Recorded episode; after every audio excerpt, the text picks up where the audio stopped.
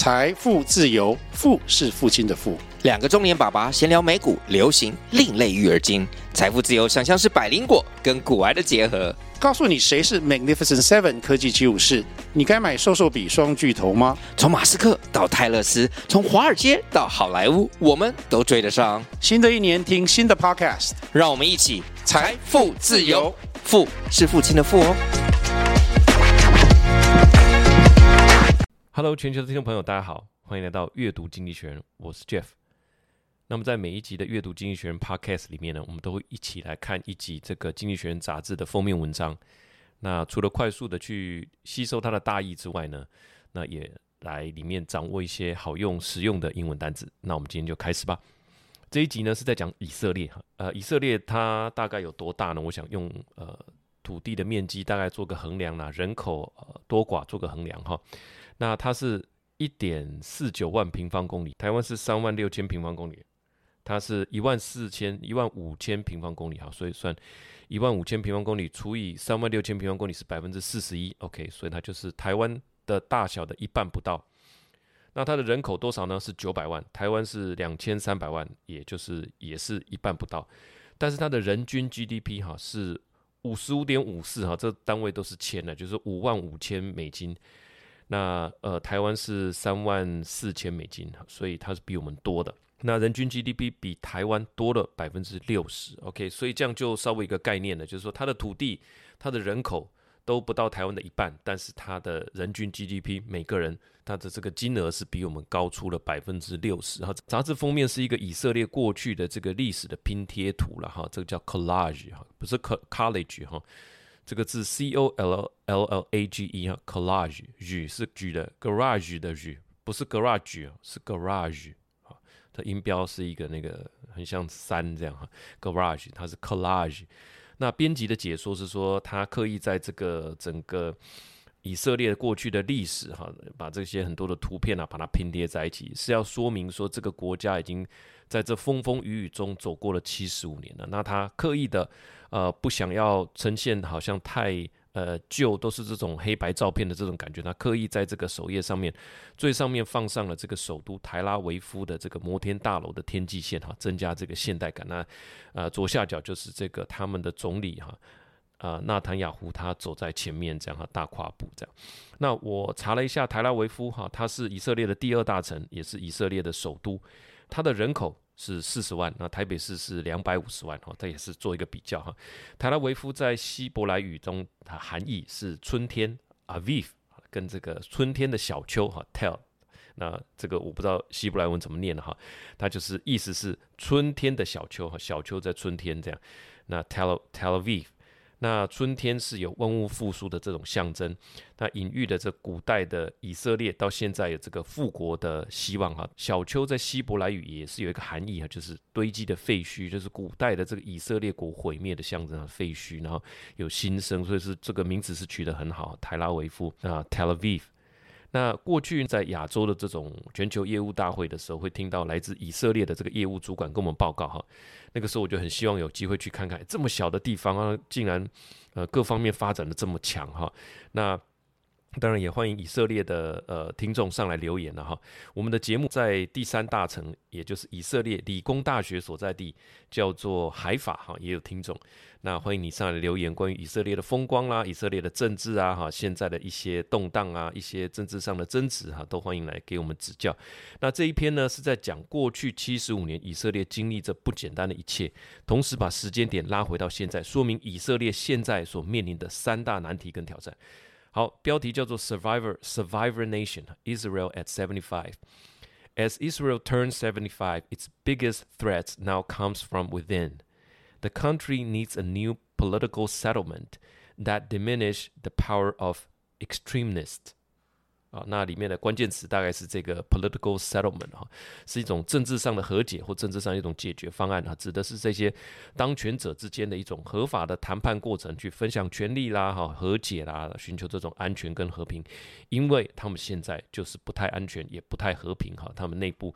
呃，产生了这个非常大的分歧哈，从一月七号开始，连续二十一周，每个周末哈都有这个大型的抗议跟集会。那那很多的这这个地方的巴勒斯坦人也也遭受到很多啊、呃、不平的待遇等等等等哈。那我们就来看看这个经济学人带给我们的这个解析，我们就分五点来说明哈。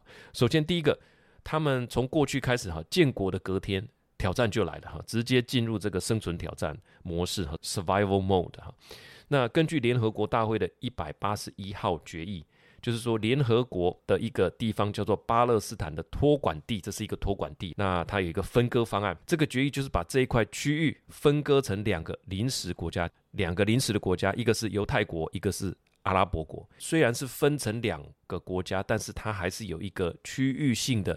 经济共同体的框架哈，他们民族上本来就没有办法完全融合，一个是犹太人哈，那一个是犹太教嘛哈，一个是阿拉伯那信奉回教，所以啊，把它分成这样的两个国家，那同时去做经济共享这个经济的成果哈，这个样的一个框架。那一九四八年在五月十四号的，刚刚一九四七年十一月二十九嘛哈，过了大概诶半年不到，就到一九四八年的。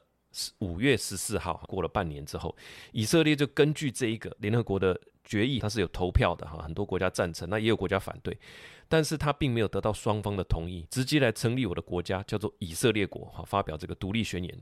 那中东的这些阿拉伯国家，就是他所有的邻居哈，在隔天五月十五号马上开战，结果打完之后，以色列竟然取得比联合国协议更多的土地啊，当初要给你这么多的。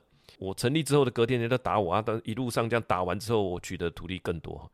那这就是第一次的中东战争，也称为以色列的这个独立战争。那我也去查了一下，好，就是说这个五月十五号的时候，那以色列跟阿拉伯联军的军力差异到底有多大？啊，什么叫做 survivor country？真的是有道理。讲一下这个武器的比较表，看这个局面根本就不会赢。下表就是五月十五双方军力的比较，以色列的国防军坦克车。只有一辆啊，而且这个坦克车是无枪的坦克车。阿拉伯联军有四十辆坦克车，装甲车辆呢？呃，这个以色列国防军有两辆，阿拉伯联军有两百辆。火炮，以色列五门火炮，阿拉伯联军有一百四十门火炮。那接下来讲飞机哈，飞机的侦察机，他们以色列有二十八架，那阿拉伯联军有五十七架。海军。以色列有三艘啊，那阿拉伯联军有十二艘。这个整个后来是怎么赢的哈？这个杂志文章中有提到一个字叫做 grit 啊，G R I T grit，它是短音的，不是 greet 哈，grit。那这个真的是关键哈。这个字之前有一本畅销书叫做《恒毅力》grit 啊，大概就是这个字的意思。大概有几点让这个战局逆转。第一个，他们的军人很多是参与这个盟军二战的经历，训练有素。只是没有武器。OK，第二点，犹太人很团结，他分布在世界各地，很多的人在这段战争的期间跑回来参战。啊，那军人人数大幅的成长，这成长的幅度到后面成长的人数，哈，他的绝对人数也胜过阿拉伯联军。哈，第三个，犹太人很有钱，他缺什么武器？啊，缺多少钱？物资。源源不绝从附近的港口跟机场飞过来，不管是武器也好啦，战机也好哈，他们都很有钱的，富可敌国的人多的是。那他们要买还不简单哈，就去协调嘛哈，从世界各国运过来啊。所以他第一点是在讲说，以色列这一个他从成立的第一天的隔天啊，其实就进入了这个所谓生存者模式，非常的不简单哈啊。内文是这样说的：As Israel marks its seventy-fifth anniversary, take a moment to admire how it has. Triumph against the odds. Before it declared independence in 1948, its own generals warned that it had only a 50-50 chance of survival. It has overcome wars, droughts, and poverty with few natural endowment other than human grit. It is an outlier in the Middle East, a hub of innovation and a winner from globalization. 这里面几个关键词哈，against The odds 哈，有一首歌叫 Against All Odds，就是在不被看好的状况下逆势而为，就是 Against the odds。Endowment，endowment，先天的禀赋，天然的资源的意思哈。Endowment。那第三个就是这个 Grit，叫做 G R I T 哈，是长期追求目标的一种热情，热情就是 passion，对不对？和毅力，毅力叫做呃 Perseverance，毅力哈，就是热情和毅力 Perseverance。不只是努力一周或者是一个月，而是长达好几年的努力，直到目标实现为止啊！这个就是这个关键词，对以色列民主的这个词，如果用一个字就是 “great”。好，那他这边讲的是说，哎，这个国家也没有这个先天太好的条件哈，few natural endowment，那就是只有他们的人嘛哈。那这个一开始就有战争哈，那一开始应该也这个国家哈，它基本上这个地方物产也没有太丰饶，所以它有至少它有干旱哈，它有干旱 drought，那非常的不简单哈，在已经在这样的过程里面，它已经成长了啊七十五年了。那到今天，它已经是这个全球创新的一个一个中心嘛，Hub。那同时，它也是全球化的一个赢家。那第二点，过去不简单了，现在更加困难了。现在的困难是来自内部的挑战。在二零二三年的二月的时候，以色列宣布一个呃计划，就是说在约旦河的西岸哈，西岸叫做 West Bank 哈，Bank 就是这个区块哈，呃的这个以色列的这个。呃，屯垦区哈，它就是巴勒斯坦人的居住地，再建造一万个居住点哈，就是说这几个点，那以色列人你们赶快去住啊，那并且像之前九个非法建立的这种定居者的前哨站，其实他们就是在别人的家园哈，应该可这么说呢，那原来这个地方是巴勒斯坦人住的地方，那以色列人你也去住在这边哈，那我们会保护你的安全啊，等等等等，要建造一万个居住点哈，那同时他在进行的是说把巴勒斯坦。呃的这些违章建筑哈，家就是别人的家，那一个一个给它拆掉。所以一方面你在扩张你的人民的居住地，一方面把非我族类的这个房子给拆掉哈。如果你是巴勒斯坦的年轻人呢，我想你的家都被拆掉了，你何不走上街头？你真的 you have nothing to lose。那这是其中的挑战之一哈。另外一个也受到大家注目的就是说，以色列的总理这个纳坦雅胡他所组的这个右派政府。他现在正在主导一个司法改革哈，那受到自己民众非常大的质疑啊。他他上了一个节目哈，向全世界说明的说辞是说，因为在以色列的这个法官，他们的权力很大，他可以把立法机构通过的法律哈，把它给 strike down，把它给宣告无效，这样子其实就会大幅拖累政府的一个施政的脚步嘛。那后来以色列人自己也去做了统计，把他们法官在历年来所呃宣告无效的法律的这一个。频率也好，呃，数量也好，跟其他国家来比较，诶，比较起来，其实其实他们并没有更爱把法律宣告无效哈，并没有，并不是像这个总理所宣称的这样。那无论如何，这一次他的这个司法改革的说辞就是说，诶，这个司法太霸道了哈，绑架了整个国家的走向，他觉得这个要来改正。但是许许多多的以色列人不是这样觉得，觉得大家觉得是说，你要把政治的手深入到这个司法独立里面哈。Judicial independence，所以从一月七号开始，每周抗议一次，到四月二十九，哈，刚刚上上个礼拜而已，诶，上个礼拜而已，到目前总共进行了二十一周，哇，二十一周已经相当于五个月了，哈，一月七号到现在都五月了，那你你可以看到这个就是可能就是以色列的这个 grit 哈，这个 perseverance，那最后一个就是最后一个。挑战就是说，美国主导的秩序，呃，受到这个挑战嘛，哈，那这个多少也让亲美的以色列会受到影响。你要找到这个啊、重新的定位等等，那当然也包含美国对以色列的支持，是不是在这样子的一种动荡的状况底下啊，是不是还是一样坚定不移的支持呢？这些其实都会开始松动。那杂志就说，二十世纪以来，以色列的威胁是来自外部，那二十一世纪主要的挑战是来自内部，哈。内文是这样说的：Israel faces a different set of opportunities and threats in the coming decades. You can get a taste of this from the turmoil of recent weeks. A constitutional crisis over judicial independence triggered by the right-wing government of Benjamin Netanyahu, an eerie power vacuum in the stagnant West Bank, and the rule of the old American-led order being shredded as Saudi Arabia Iran and China cut new deals. In the 20th century, the risk of invasion threatened Israel's survival. In the 21st, the danger is that internal splits sap it of strength and agility it needs to thrive. 啊，里面的关键词是这个，呃，judicial independence 哈，就是在讲司法的啊，这个 这个独立性，哈，司法的独立性。好，那第三点。好，第三点就是说，来自我们就开始三四五点，我们就把刚刚杂志所说的这几个。呃，挑战我们把它做进一步的说明哈。来自极右派哈，第三点，来自极右派分子的这个主导力量影响国家的走向。那呃，里面有提到一个族群哈，就是所谓的正统的犹太人，叫做 Ultra Orthodox 啊，就是左右太阳穴这边会绑辫子的哈。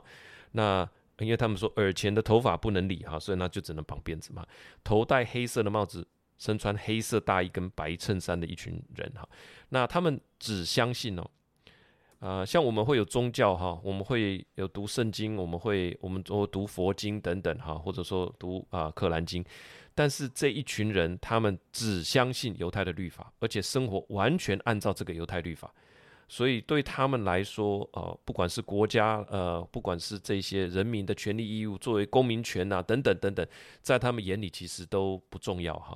那这一群人其实也不少哈，他目前占了以色列大概是百分之十四的人口，那就是一一百二十八万嘛。以色列刚刚有说有九百万哈，所以它是一百二十八万，大概是在十四趴左右。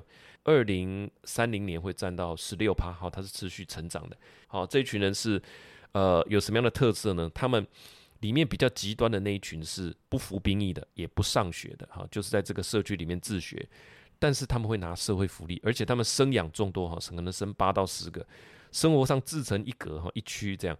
那政治上这十四趴的人，让这个极右派的政党有一个靠山。那这群人他们就坚持这种基本的教义。如果说你就过好自己的生活，那在自己的一区，那井水不犯河水，其实大家也管不着。但是关键就在这个总理纳坦雅胡，他为了重掌权力哈，所以他组成的联合政府里面就去拉拢了代表这些族群的这种极端势力的小党。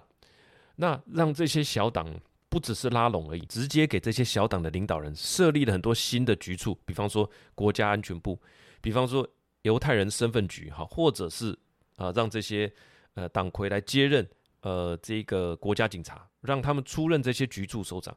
所以杂志说，为什么这个新组成的政府不希望司法体系，呃，有这个独立的司法呃权，或者说能够把一些法律把它宣告无效呢？因为他不希望在他们在他们按照他们方式去去方针去执行这些行政行政手段的时候，我不希望有另外一个机构来制衡我嘛。好，那。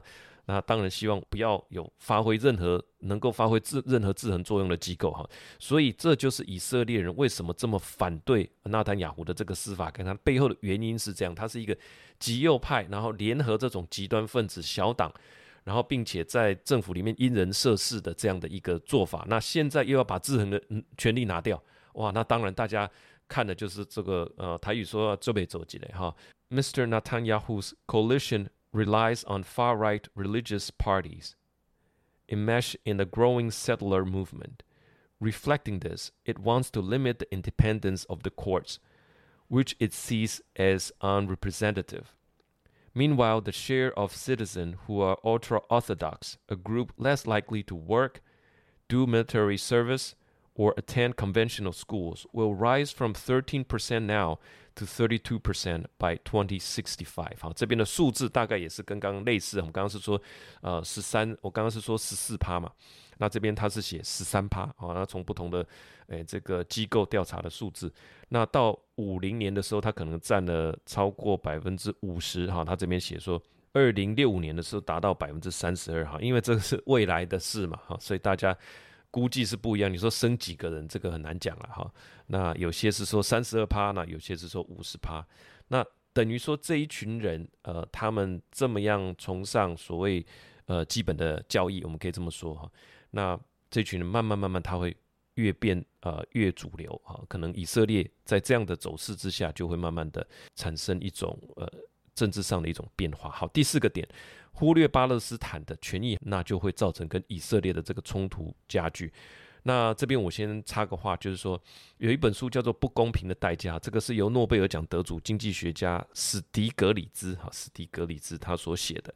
他的意思简单讲就是说，贫穷会带来动乱，那动乱会带来整个区域的不安。那意思是说，呃，如果说你说，哎，就我们家，哎，我们家都吃得饱，穿得暖，哈，那路上的行人我都不管了。那事实上，贫穷就会让人家铤而走险嘛，哈，那铤而走险会带来整个区域的动乱，那最后还是会有外部效果，还是会影响到你家来。简单讲，这本书的原理就是在讲这件事情，它用很多不同的例证来呃说明这件事情。那呃回过头来，杂志说，当世界不再关注这个巴勒斯坦人的权益之后，哈，那对以色列的极端主义分子来讲，这是好事一件呐。赶紧加大力道，我们要移居啊，我们要去屯垦，那我们要去设立我们的居住点，一万个居住点，那接管好，那接管别人的房子，那把这个非法的别人的房子给拆掉。好，那赶走这个巴勒斯坦人呢？这个才是他们很长期的一个目标哈，包含生养众多啦。那我们用人口把他们呃，总是有一个数量上的优势嘛。那事实上，巴勒斯坦人并不是少数哈，他在约旦河西岸这个 West Bank 三百万人，在加萨走廊有两百万人，合起来是多少？五百万人。所以，当他们慢慢看不到和平的指望的时候，现在甚至连栖身之所都没有的时候，更多的暴乱这是可以预期的。当你的家被拆散的时候，当你的家被夷为平地的时候，当然会有更多的暴乱。那这五百万人，现在以色列是九百万人呢。其实，诶，如果说全部动乱起来，光要靠以色列的部队，要警察，其实你是不可能天天维持好秩序的。同时呢，你欺压这种小国的国家，其实也很难得到美国的支持嘛。现在，尤其现在的民主党哈，他这部分是我加的，然后他现在是强调 inclusive 嘛。那你欺压这些人。要把他们排挤掉哈，我觉得呃，美国这部分是比较难支持你了哈，所以内文是这样说的：The second big shift is the fading global salience of the Palestinian, three million of whom live in the West Bank under a temporary Israel occupation, and two million of whom are pinned down in Gaza. West Bank and even more wrecked Gaza may end up as failed statelet, compromising Israel's safety and moral standing. 里面的关键词是这个 salience 哈，salience 就是对某事的关注啊、呃，这个关注度啦，重要性哈。他刚刚讲的是说 global salience 啊、呃、of Palestinian，全世界对于巴勒斯坦处境的这种 关注度，觉得它的重要性哈，其实是下降的了。那但是它还是有五百万人嘛。好，那最后他那一句是说，如果如果加萨走廊跟这个约旦河西岸啊变成是一个。这些小国完全处境很艰难的时候，其实以色列的国际地位，大家对以色列的观感，还有最重要的以色列的自身的安全，其实都会处于一个非常不确定的状态。第五点，美国是以色列最大的支持者哈，但是他的立场也会开始松动。那不久之前，白宫国家安全顾问，我们常常有谈到的这一个人哈，Jake Sullivan，跟这个中央情报局的局长 William Burns 哈，才刚刚访问过以色列。那美国国务卿布林肯一月底也到访以色列，重申对于以色列跟巴勒斯坦分治的这个立场，希望巴勒斯坦人和以色列享有和以色列人同样的民主、自由，哈，共享区域的这个发展成果。所以，当你可以看到三巨头同时哈先后到访以色列的时候，其实就是显示出美国政府对于以色列，呃，对以色列这个纳坦雅胡总理的这种极右派的这种走向。存在很重大的疑虑，他们就是要面对面传达我们的立场，对吧？好，那这个 Jake Sullivan 他是呃国安顾问嘛，他会告诉你，诶，他就是会告诉你说，接下来如果你这么做会有什么什么的发展哈。那中央情报局的局长 William 啊、Burns 当时分享一些情报，告诉你，诶，你如果这么做哈，那就我们的资讯呢，你会你会怎么样？当然，以色列的情报局也是很强的啦。关于国际局势的三大巨头先后到访，就表示出美国对他的顾虑。那美国的立场重要吗？当然很重要。杂志说，美国仍然提供以色列百分之六十六的武器进口。以色列进口一百样或者一百亿的武器，里面有六十六亿是从美国进来的，也就是它等于直接提供了以色列的国家安全保证。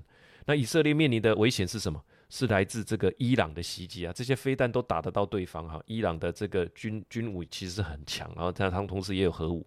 那以色列跟伊朗长期是敌对的嘛？我的飞弹飞得到你那边，你的飞弹也飞得到过来哈。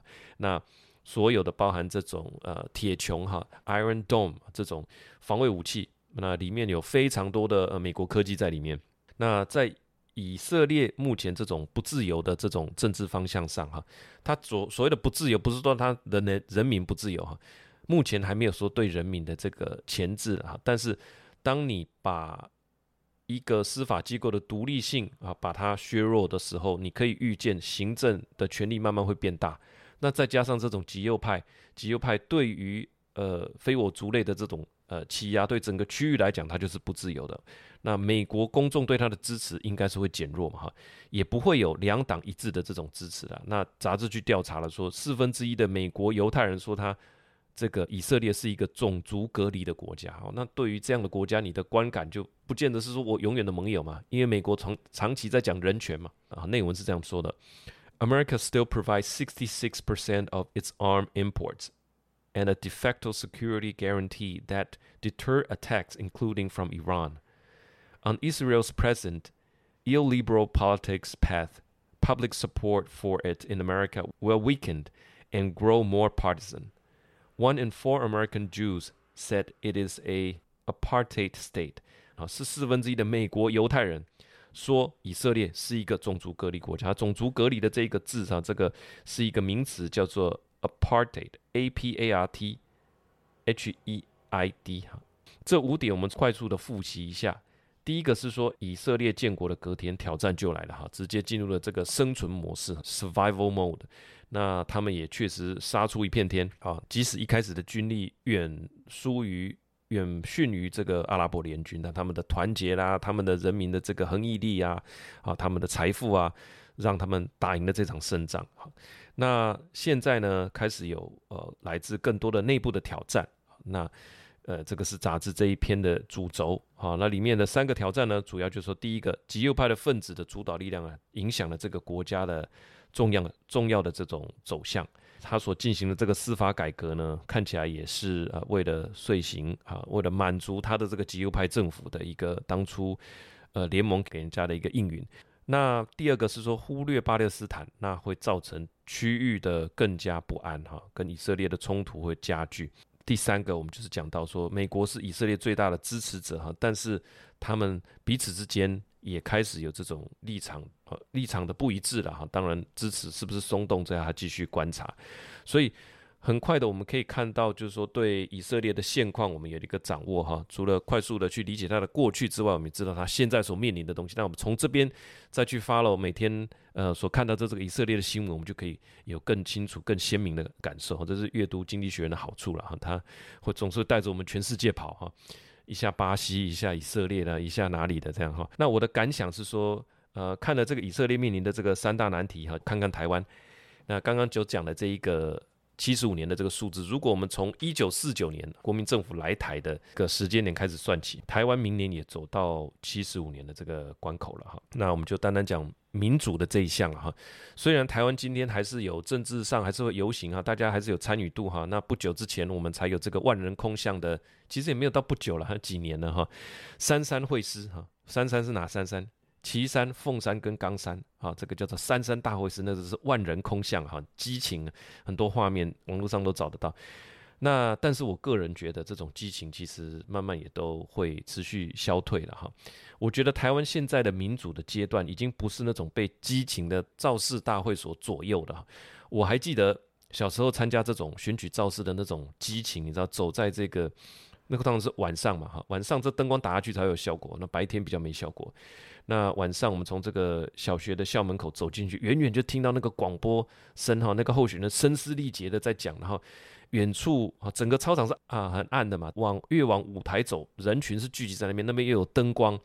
你真的可以感受到那种从黑暗中我们燃燃起希望的那种感觉哈，那个时候觉得说台湾人要出头天呀哈，那个时候的感觉是非常强烈的哈。我用面包来做个比喻，就是说以前在台湾卖面包，你一定上面要放一堆葱哈，或者是里面要包肉松，或外面要放肉松，里面要包奶酥，那个是一种色香味俱全哈。你如果不这样做，可能卖不出去。但是你现在想要在台湾开一间面包店，你光卖那些口味已经不够了。现在台湾的面包是强调说咀嚼之后有没有麦香，有没有面香，就是要一种特殊的一种香气，强调口感啊、质地啊等等。就是单纯你光靠外表上面加很多料啊，弄得很漂亮，这个在台湾现在已经有点呃不太足够了啦。哈。那回过头来讲到政治，就是说我们民众会花更多的时间来咀嚼，诶，这个政政治人物你昨天的发言，我们会去事实查核你，fact check。我们会在网络上辩论你啊，去查到以前的资料，更多的这都是社会的一个呃共同讨论的空间。虽然我们现在还是会去参加造势活动，但是我觉得比较像是好像去参加假日的这种音乐会，那是一种社会的参与哈。天气不错，我们就带小孩去走走。那现在要我们头绑这种布条，那摇旗呐喊，我觉得这个现在比较困难的哈。也就是在讲民主这件事情，其实它是有阶段的，它会走过不同的阶段，也需要时间。同时呢，民主的排名这个也是每年都是公开的，这个是由哪一个单位呃进行的？刚好也是经济学人，他们本身一个智库。那我一直说经济学人他不是全知全能的哈，没有人是这样。但是他经营了两百年，一个杂志，一个媒体能够经营两百年，确实不简单。我们就讲台湾的电子公司好了，能够经营三十年，哇，大家已经觉得很强了。传产能够经营五十年，哦，大家觉得你这个是老塞啊，你这太厉害了。京都的企业能够经营百年，百年老铺，哇，大家去一定是一定会去排队。呃，不管他口味怎么样，我们就是给他机会。这个媒体经营快要两百年了，当然有他的 know how，有他受到大家尊重跟这个看重的地方。他们所进行的这个全球民主指指数啊，当然也值得参考。台湾在全球的排名是第十名，是亚洲国家唯一进前十名的，所以它的亚洲的民主指数是第一。这个是别人的评比，不是我们自嗨。这个公开性就跟你去考托福跟多益一样，这是全世界通用，全世界人都在看的。我们走过了这一段路，哈，多少人诶牺牲，那所有的族群融合在这边，这个也很值得我们来珍惜的哈。这个是写完这篇我的一点小小的感想哈。那以色列是第几名？以色列是排名第二十六名，甚至比美国的第二十七名还高哈。估计以色列，我觉得啦，以色列这种纷纷扰扰还需要一阵子哈。但是透过这篇文章，我们可以把呃。来龙去脉啦，哈，前因后果大概做一个整理，哈，让我们后面再去 follow 这个以色列的国际新闻会有，呃，如刚刚所说更鲜明的感受，哈。那因为有宗教的因素，所以呃，看起来以色列的这一块不会那么快就平息下来。好，以上就是我们所看完这一篇所整理的五点的心得。呃，分享跟我们自己一点的想法。如果你喜欢这个节目，希望你能够介绍给你的亲朋好友，一个两个都欢迎，大家一起来关心这个事实。这个我们在大家的支持、肯定跟呃一种幸运的成分之下呢，就会一直进行下去哈。那同时呢，我们也都会准备这个文字稿。如果你觉得文字稿对你有帮助哈，文字稿最大的好处就是说它可以搜寻，当你放在一个资料夹里面，时间很快就过了。